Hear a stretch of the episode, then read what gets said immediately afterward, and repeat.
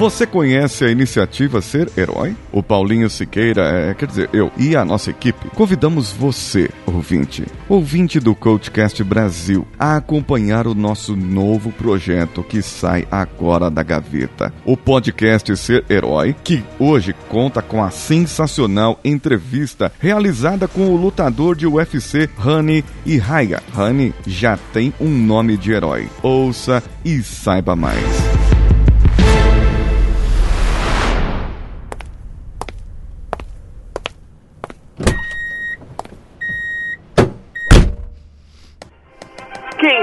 Seria se fosse um herói? Quais seriam seus superpoderes? Venha se descobrir nessa jornada épica. Você ouve agora Ser Herói. A incrível jornada do herói em uma experiência extraordinária. Com Paulinho Siqueira.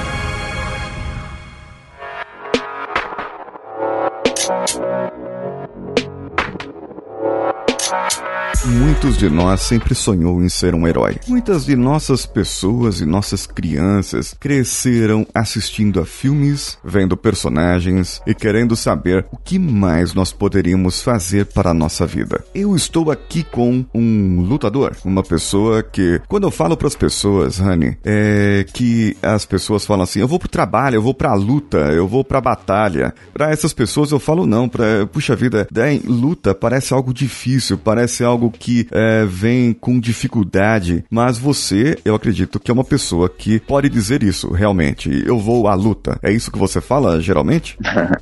a luta é bem natural para mim, né? Então eu procuro, procuro levar meu dia da melhor maneira possível, né? Eu chego quando eu vou pra academia para treinar, eu, eu já vou sabendo que lá é um lugar que me dá prazer, né? Geralmente é o lugar onde eu mais dou risada no dia, né? Que eu encontro com amigos, treinadores. Então eu tento sempre levar assim da melhor maneira possível, né? Eu acho que todo mundo tem sua guerra diária, sua luta diária, né? Qualquer trabalho, não é fácil, né? Eu mesmo eu tava conversando ontem com um amigo meu que eu tenho uma profunda admiração pelo pessoal assim que cumpre expediente, quem trabalha 8 horas por dia, às vezes 10 horas por dia. Eu admiro porque um dos motivos de eu ser lutador é justamente por ter uma flexibilidade maior nos meus horários, né? Ter bastante tempo livre para eu poder mudar a minha rotina, tudo, né? Eu acho que todo mundo tem sua, sua guerra aí do dia a dia, todo trabalho. É bem interessante isso, ver um ponto que você falou aí, a parte do prazer. Né? Se, se o, o, o que você faz não te traz prazer, eu acredito que começa a ficar sem motivos pra gente fazer, começa a ficar meio vazio as coisas, né? Fica meio sem sentido, talvez, e as pessoas, muitas pessoas se frustram porque a vida delas não tem prazer e o que elas acabam fazendo se torna apenas uma obrigação. Sim, é. sim. O Rani, uma é. coisa que, é, como eu te falei, aqui eu vou trazer para os ouvintes, o nosso processo da jornada do herói, eu já fiz uma série aqui de episódios do podcast explicando item por item desse processo da jornada do herói.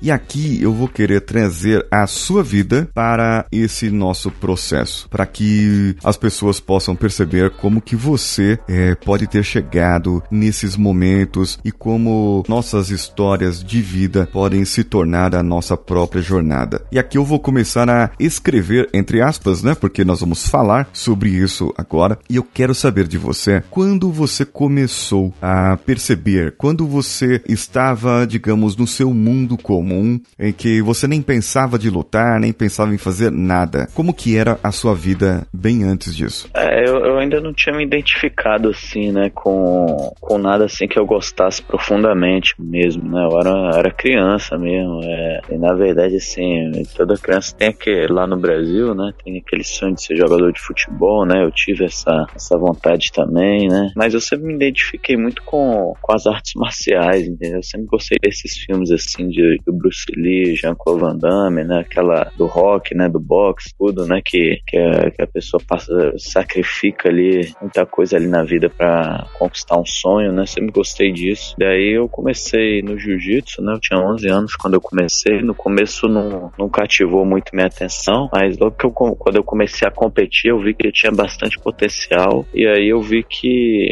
eu falei que, eu, que aquilo ia ser o que eu ia fazer pro resto da minha vida. Já desde, desde novo eu já tinha decidido já que eu seria um lutador e pronto, né? Aqui estou. E com quantos anos isso, Anny? Eu tinha 11 anos quando eu comecei no jiu-jitsu. 11 anos, olha só, muito bem. E nessa jornada precoce, né? Começou precocemente, que você já teve aí o seu chamado a, a essa aventura de ser um, um lutador. Existiu algum momento na sua vida, nessa jornada, nessa sua história, em que você quis seguir por outro caminho e falou: não, isso de ser profissional para mim não dá, pode ser só por hobby. Existiu alguma coisa assim na sua vida ou você sempre decidiu e queria ser profissional? É, desde o começo, quando eu decidi que eu seria lutador, eu, eu meu sonho passou a ser a lutar na, na maior plataforma possível, né, dentro da luta, né. Eu quis ser profissional, né, quis fazer isso da melhor maneira possível. E é isso, né, e as coisas foram acontecendo, acontecendo, e nesse caminho, né, desde quando eu decidi, eu, eu não mudei de ideia, não, eu mantive firme a minha postura mesmo, do que eu queria Muito ser. Muito bom. E quais foram os desafios que você enfrentou desde então? Quando você começou, quais foram as coisas que mais te desafiaram e que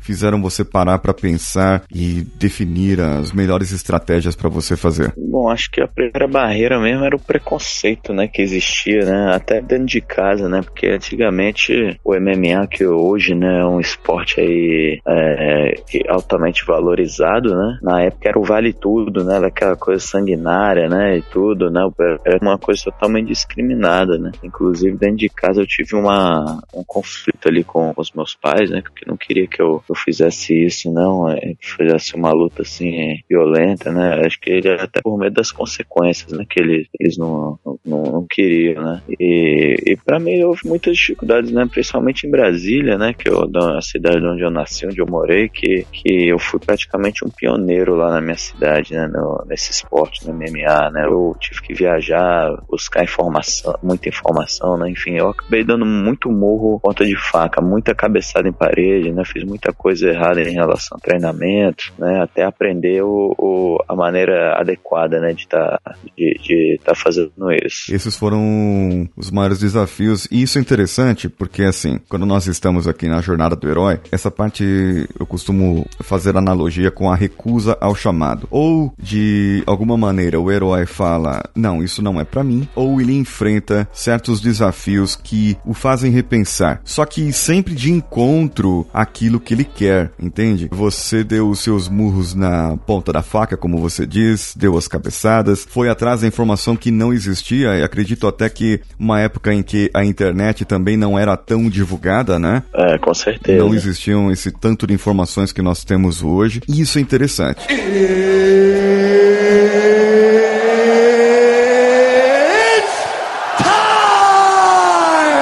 Próxima etapa é uma etapa muito bonita que eu sempre falo aqui, que é o encontro com o mentor. O mentor, Rani, pode ser o seu pai, pode ser sua mãe, pode ser um professor, pode ser um treinador, pode ser uma pessoa que você tinha admiração, seja por filmes ou por vídeos, ou pode ser mesmo lições da sua vida, coisas que você aprendeu e que sempre quando você entra no octógono ou que você vai pro tatame ou que você se prepara para alguma luta, aquilo está ali com você, essa lição te leva avante, entende? Existe para você esses mentores, quem que são os seus mentores, quem que são as pessoas ou as lições que você leva para sua vida? É, eu, eu, tive muitas inspirações, né? Muita gente que foi me muitos mentores também, né, no decorrer da minha, da minha jornada aí na luta, né? Primeiramente, eu acho que a pessoa assim que eu, porque eu mais tenho admiração é meu próprio pai, né? Que é um, é um cara assim mais determinado, né? Que eu, que eu conheço, né? E eu acho que essa aí é, é o, o, o, principal fator, né? O foco, a determinação que me manteve na luta, né? Uma coisa que eu acho que eu herdei dele, assim, que eu sempre tive como exemplo, né? E depois eu tive, tive o meu professor que me graduou, faixa preta também, o Ataíde Júnior, que, que sempre me incentivou também, né? Eu sempre me espelhei muita coisa ali, né? Que foi me ensinando muita técnica dentro da luta. E, e outros ídolos também na luta, né? O, o, o, cara que eu me identifiquei muito, assim, que eu tive a oportunidade de treinar foi o Rickson Grace. Ela treinei com ele lá, no, lá na Califórnia e, e, conheci ele e me incentivou muito. A personalidade dele me, me, me influenciou muito também. É, acho que são mais essas pessoas mesmo que eu falei, meus mentores. Muito sim. bom. E quando você cruza o seu limiar, agora nós estamos indo pro ato 2, o cruzamento aqui do, do limiar é a parte onde você vai enfrentar o mundo por si próprio. As coisas foram acontecendo na sua vida, você teve os seus treinamentos, se graduou faixa preta, só que chega aquele momento em que você como profissional e você chega e fala, cara, eu consegui, hoje eu sou um lutador profissional. Como que foi essa transição entre é, é, sair do treinamento e poder é, lutar, poder ter essa carreira realmente como profissão? Digamos assim, Rani, o momento em que você começou a, a ter o seu salário como lutador propriamente dito. Bom, a primeira luta que eu fiz eu ganhei 200 reais, né? Foi uma luta assim, foi aquela coisa bem underground mesmo, é, num, num evento que era um ringue montado no meio da rua, mas eu sabia que era necessário, né? Que, ser, que era só o começo aí de uma jornada, né? E, e aí com o tempo as coisas começaram a acontecer, né? Fui, eu fui lutando, lutando. Quando eu tinha 20 anos eu fui morar no. Eu vim morar aqui nos Estados Unidos, na Califórnia, né? Que era um, um, ambiente um pouco mais profissional, né? Tinha várias outras pessoas com o mesmo objetivo que eu, né? Que eles já pagavam melhor que para os lutadores em termos de patrocínio, os eventos também valorizavam um pouco mais. E aí, com, com o passar das lutas, né? É, as coisas começaram a acontecer, né? E, e, aí minha, minha esperança de continuar com o meu sonho, com a minha profissão, só foi aumentando, né? Porque eu comecei a, a receber, né? Comecei a ter um incentivo. E aí foi indo assim, né? A questão financeira também foi acontecendo assim, né? Eu consegui, depois de algumas lutas, eu consegui assinar com, com um evento japonês na época, em 2006, né? Que era o K1, que era um dos melhores eventos ali para pesos leves, né? Na minha categoria. Ele já pagava o meu melhor, né? E na época eu tava com, com, com, se eu fosse campeão de um torneio lá deles, eu ia ganhar 100 mil dólares, né? Não era um, eu não cheguei a ganhar, mas já foi uma, eu já comecei a vislumbrar muito essas possibilidades, né? Logo depois eu consegui assinar assinar com, passou um tempo, consegui assinar com um grande evento lá nos Estados Unidos, o WEC, e aí eu comecei a ter um bom contrato lá com eles, né, onde eu, eu ainda não ganhava bem assim, mas, mas que, que eu novo ali na época com 23 anos já, consegui enxergar a possibilidade de crescer muito ali dentro do evento, né, e com, quando eu tinha 26 aí finalmente eu assinei com o UFC, né, onde eu tô até hoje, que é o maior evento de todos, né, e tem também os melhores, melhores as melhores bolsas, né, os melhores salários aí. E foi quando eu comecei a, a cultivar o que eu plantei a vida toda, né? né? Todo o esforço que eu tive a vida toda. E eu comecei a lucrar também. Quando você percebe que tudo que você fez até agora valeu a pena. Isso, tipo isso, exatamente. Muito bem. Nesse percurso seu, teve muito teste, muita coisa que você precisou fazer como teste realmente de luta e se provar como profissional, né? Provar a sua capacidade e nesses testes que você você fez, não só esses profissionais mesmo, mas é, nessa sua jornada, teve alguém que foi seu aliado, alguém que sem essa pessoa naquele momento é, você não iria conseguir ou seria mais difícil para você conseguir? Então, nessa, nessa fase aí que eu tive, né, eu tive o meu professor, né, que eu falando que me graduou, o Ataíde Júnior, né, ele estava sempre comigo aí nas lutas, né, sempre estava é, sempre em contato, né, ele realmente foi meu mentor aí nessa, nessa fase aí que eu tive, né? E com certeza me ajudou muito. E teve pessoas ou coisas que aconteceram que, que serviram como inimigos nesse caso também? É, eu não, não diria que são inimigos, né? Mas assim, é, com certeza teve muita gente né, dizendo ali que não, isso aí não é pra você, vai fazer coisa melhor da vida, isso não, isso não é bom, né? Eu acho que, acho que sempre que uma pessoa tem um sonho, né? Aí sempre tem uma outra dizendo que a pessoa é capaz, né? E aí a pessoa tem que se manter firme ali pra, pra continuar indo atrás, né? E eu tive muita gente até mesmo da luta, né? Muita gente que falava, não desiste disso, não tem nada a ver e tal. Mas eu, eu resolvi me manter firme no que, eu, que, no que eu quero, né? Ainda, no que eu queria, porque né, é o que me faz feliz, né? Tá, tá lutando, né?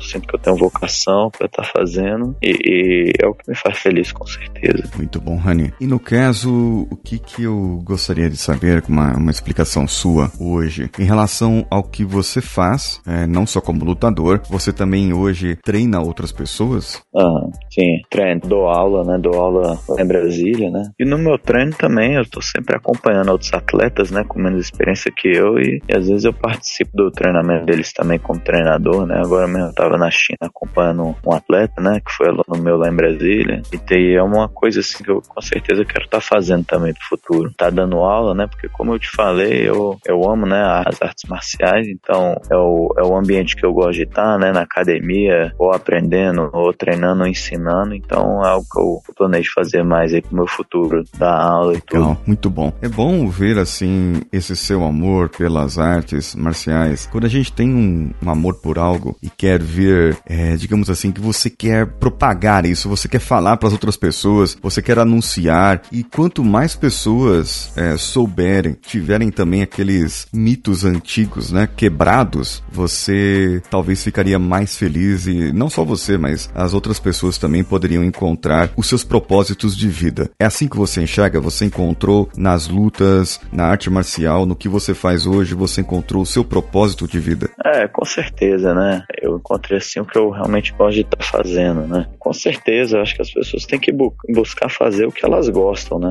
É, todo mundo. Né? Eu acho que o, o, quando a gente faz o que a gente gosta, a gente acaba fazendo bem feito, né? E se, se a gente faz bem feito é porque a gente gosta, né? A gente é feliz fazendo. Então, acho que tudo isso aí tá interligado. As pessoas têm que buscar isso mesmo.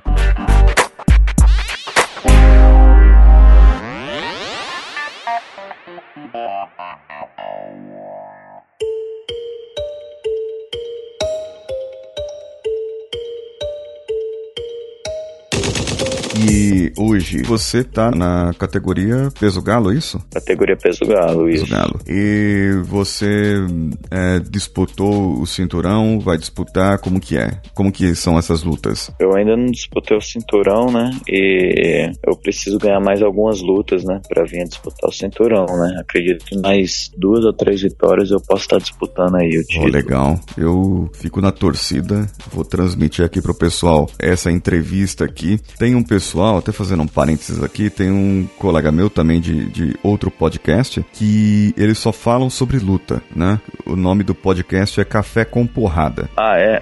eu acho que eu já ouvi falar. Você já ouviu falar? O pessoal lá, eles falam sobre humor, só que aí eles comentam sobre as lutas, né? É bem interessante isso. Ah, legal. Todo herói tem um ponto de fraqueza ou uma fraqueza propriamente dita. Embora tenha o seu superpoder, o super-homem ele tem a fraqueza, que é a sua criptonita. E eu quero saber de você agora, Honey, qual é a sua fraqueza? Ela pode ser abordada em pontos diferentes pode ser o seu ponto fraco como lutador, aquele que você precisa melhorar, ou ainda aquele tipo de fraqueza que você não consegue resistir. Por exemplo, alguém que está fazendo aquela dieta. Então aparece aquele doce maravilhoso e a pessoa cheira, sente aquele cheiro hum, e não consegue resistir. Qual é a sua fraqueza? Minha maior criptonita, assim, tirando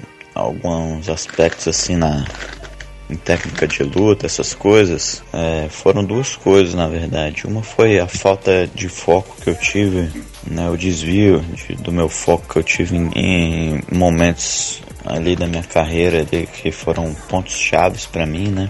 Em lutas chaves para mim, que eu desviei bastante o foco. E por incrível que pareça, você acertou. Outra criptonita que eu ia falar que, né, como eu tenho que estar constantemente dieta, eu gosto de comer uma besteirinha de vez em quando, principalmente um chocolate mesmo, como você falou, né? Nós estamos trabalhando aqui nesse novo podcast A Jornada do Herói. E por esse motivo, eu gostaria de saber qual o tipo de herói que você seria? Quem seria você? Qual seria o seu superpoder? Existem vários tipos de heróis ou anti-heróis. Temos o Justiceiro, temos o Superman, Homem-Aranha, Capitão América e mais um universo e vários multiversos de heróis. Eu quero saber de você, então, com base em tudo quanto você respondeu aqui para mim, qual seria o seu nome de herói e qual seria o seu superpoder de herói? Eu acho que eu seria o Capitão Brasil.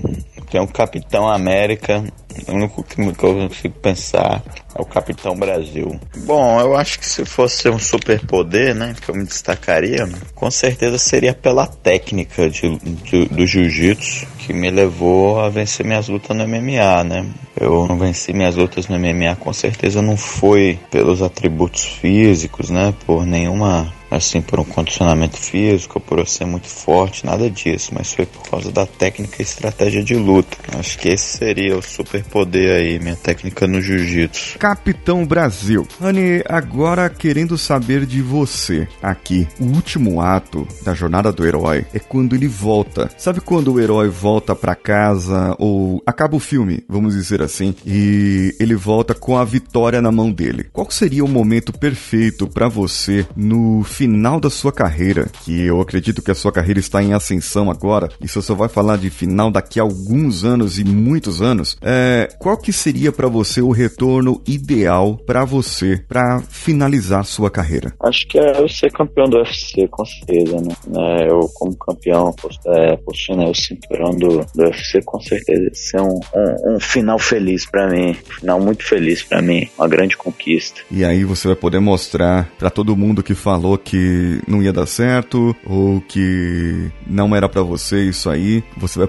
poder mostrar de alguma maneira que realmente foi para isso que você nasceu. É, eu acho que é um, uma vitória, né? Uma coisa pessoal que eu tenho comigo mesmo, né? Independente do, dos outros, né? Eu acho que a gente pra falar que não vai dar certo é o que, é o que mais tem, né? Até gente próxima, né? Que quer, que quer o nosso bem fala.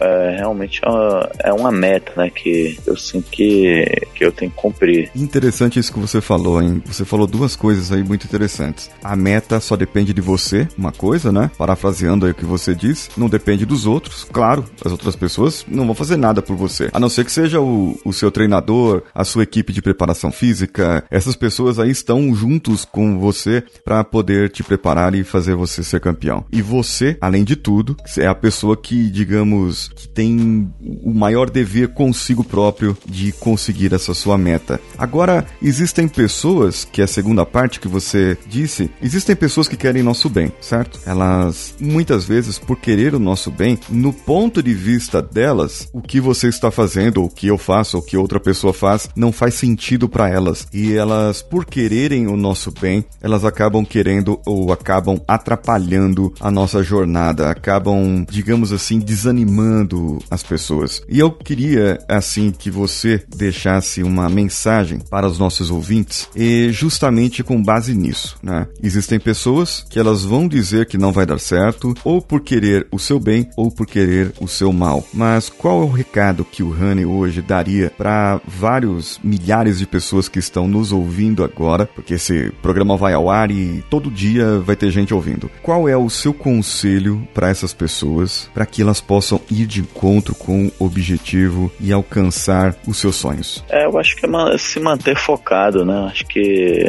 acordar diariamente aí e fazer tudo o que você tem que fazer né, em busca do, do seu objetivo, né? Sem deixar nada para tirar seu foco que com certeza o que mais tem é a gente querendo tirar seu foco, né? A gente, é, as pessoas, né? No meu caso, assim, eu como atleta, né? Tive que abrir mão de muita coisa. Tenho que abrir mão né, de muita coisa, né? Muita coisa, muita coisa na vida social, né? Desde muito novo, né? O pessoal me chama pra ir pra festa, né?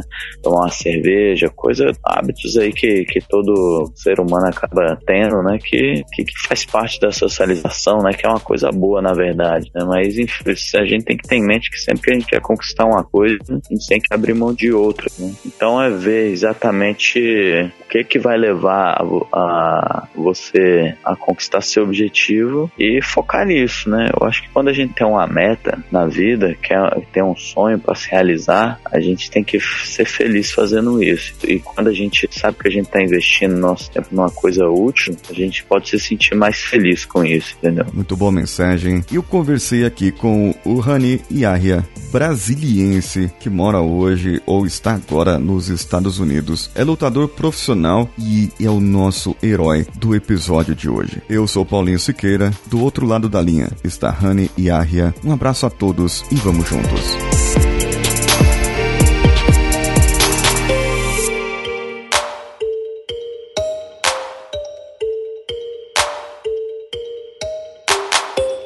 Então, o que você achou do nosso episódio? Vocês ouviram que Rani é o Capitão Brasil e sabia que você pode participar da nossa Legião de Heróis e ser condecorado como um herói? Isso mesmo. Mande um e-mail para serherói@coachcast.com.br com o assunto condecoração. Conte-nos a sua história de vida, como chegou até o nosso podcast e você será condecorado com o nome de herói ou heroína dado por nós. Deixe o seu comentário diretamente no post desse episódio ou pelo e-mail que eu já falei para vocês. Eu vou ficando por aqui. Até o próximo episódio.